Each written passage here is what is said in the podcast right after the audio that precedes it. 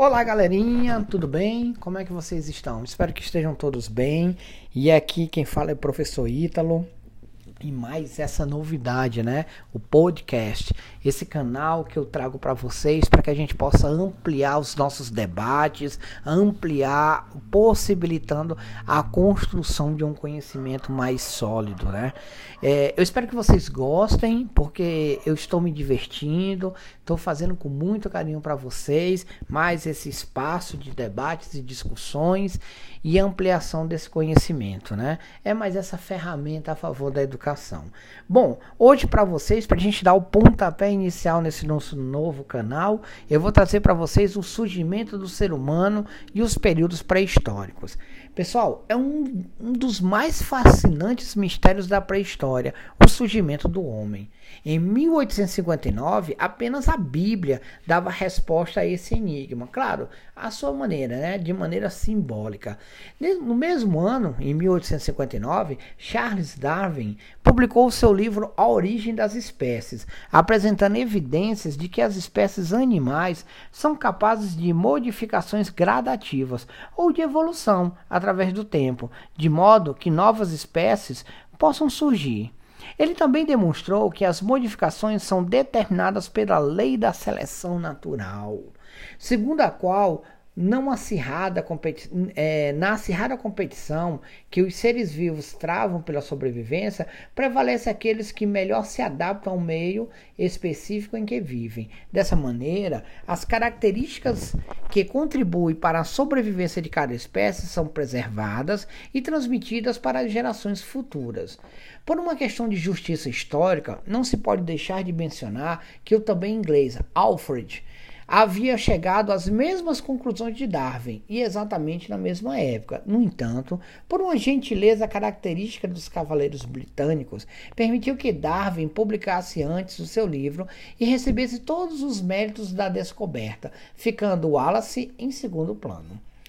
Bom, e aí, as origens das espécies. É, a partir dessas ideias de observações e de estudos de material fóssil, além de experiências, os cientistas puderam traçar a linha de evolução dos seres vertebrados, afirmando que teriam surgimento no mar de organismos menores. Entre os primeiros vertebrados estariam os peixes, em seguida os anfíbios e na sequência os répteis, as aves e os mamíferos. Entre os mamíferos teria aparecido nas, na, há cerca de 13 milhões de anos a ordem dos primatas, que inclui atualmente os macacos e os homens. Para percorrer a distância entre os primatas mais simples, através da seleção natural, e o homem, foram necessários milhões de anos. E aí os primatas? Bom, a espécie de primata com característica mais próxima das espécies humanas, de que se tem notícia, é a do Ramitecus, que existiu há 13 milhões de anos. Foi sucedida pelo Australopithecus, cerca de 4 milhões de anos atrás. Contemporâneo do Homem habilis, surgiu há aproximadamente 2,3 milhões de anos. Há cerca de 1,5 milhões de anos, tendo predominado o gênero Homo sobre o Pithecus, a espécie do Homo erectus floresceu, com posturas e dimensões do cérebro próximas da atual do que é o homem. Dessa espécie, os dois exemplos mais célebres foram aqueles descobertos em 1891 por Eugênio Dubos em Java, batizado de Pithecanthropo de Java, e o que foi achado em Pequim, China, conhecido como Sinatropo pequinense. É, Acredita-se que o local de origem do Homo erectus tenha sido a África Centro-Oriental, de onde ela teria saído por razões desconhecidas para o povoamento do mundo, chegando primeiramente à Ásia e à Europa. Mas sobre essa expansão, como também a respeito de sua chegada ao continente americano, os estudiosos possuem muitas dúvidas e poucas certezas. É, e o Homo sapiens? Bom, o Homo sapiens surgiu entre 400 mil e 100 mil anos atrás. É um dos últimos elos da corrente da espécie ao qual todos nós pertencemos. Suas origens ainda não estão totalmente explicadas. Uma das teorias afirma que os seres humanos modernos, Homo sapiens sapiens, sapiens evoluíram ao mesmo tempo a partir de populações primitivas da África, Ásia e Europa, misturando-se uns aos outros geneticamente. Segundo os defensores dessa corrente, isso se justifica pelo fato de que, em determinadas regiões, populações humanas modernas possuem algumas estruturas anatômicas semelhantes à população de Homo erectus, que ali viveram no passado.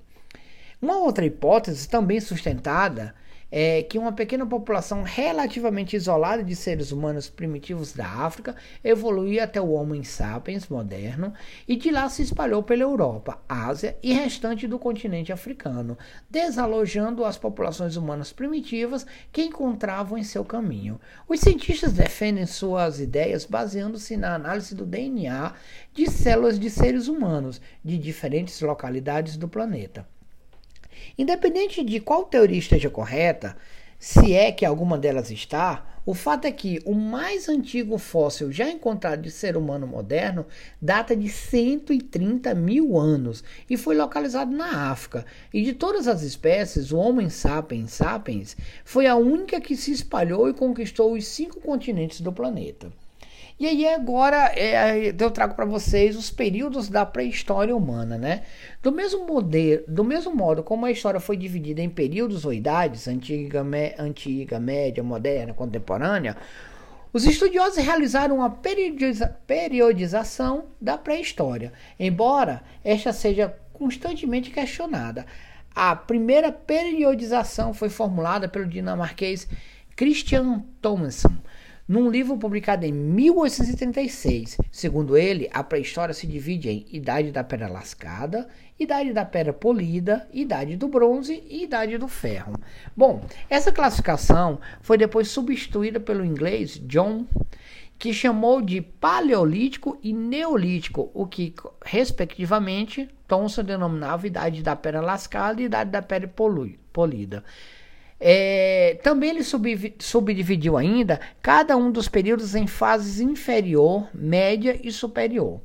Atualmente, as duas classificações em geral são combinadas. Entretanto, os estudos pré-históricos propriamente ditos tendem a considerar mais os dois períodos periódicos, paleolítico e neolítico, do que os períodos subsequentes. Bom, agora as técnicas e utensílios. As duas classificações se baseiam nas técnicas ou nos utensílios inventados pelos homens nas épocas focalizadas. Assim, quando se fala em paleolítico ou idade da pedra lascada, tem-se em vista instrumentos rudimentares de pedra, de madeira ou de osso. E ao falarmos de neolítico ou idade da pedra polida, referimos-nos a instrumentos feitos com os mesmos materiais, porém mais sofisticados e elaborados. Em 1936, os estudos do cientista Vern Gordon abriram novos caminhos para uma melhor compreensão da pré-história. Ele propôs que esses períodos fossem considerados etapas da evolução do homem, que não se excluíam entre si, superando-se através de novas formas de produção. E aí, o período paleolítico, caçadores nômades. Bom, aceitando a designação de Lubbock e as propostas de Childer, o período paleolítico compreenderia os anos entre 4 milhões antes de Cristo e 1200, não, 12 mil antes de Cristo.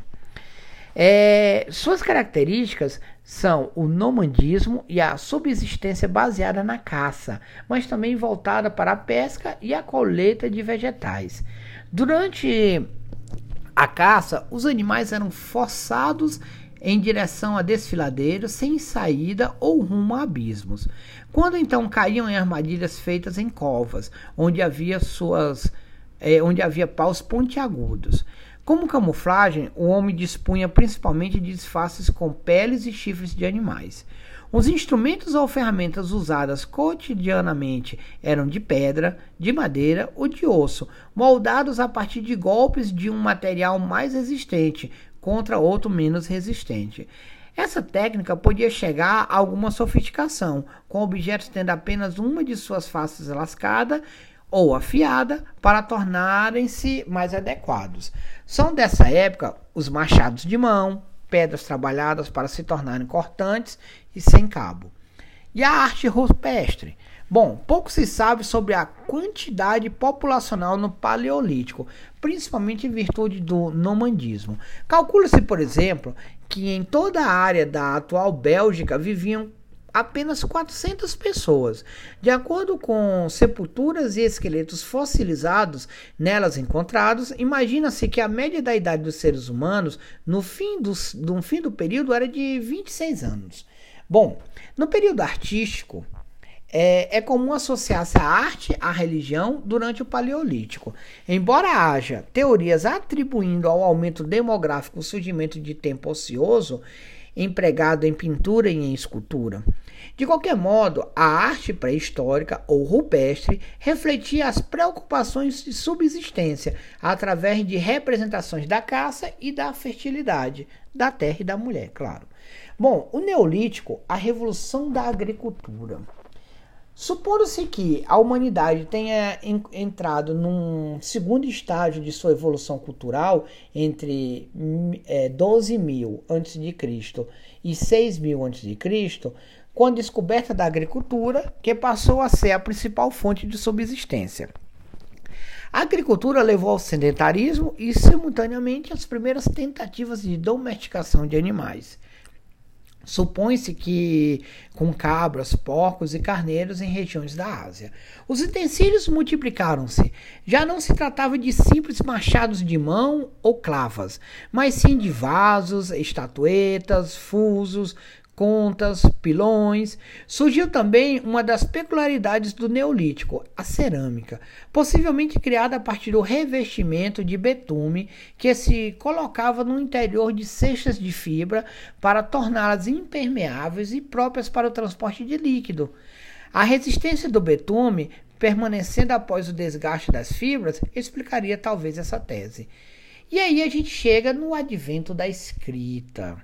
Bom, gente, o sedentarismo teria permitido também o aumento populacional e o surgimento de organizações sociais mais complexas, inclusive ocorrendo uma divisão social do trabalho e uma especialização de funções. Estudiosos admitem a existência de um poder organizado, com autoridades temporais ou religiosas. A etapa posterior é conhecida como Idade dos Metais, com o domínio de técnicas de manipulação do cobre e do bronze por parte do homem.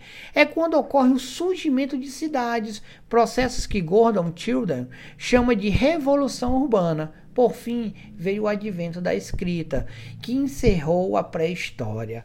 Bom, galerinha, é, eu espero que vocês tenham acompanhado é, essa breve passagem aí pelo surgimento do homem e o, os primeiros períodos pré-históricos.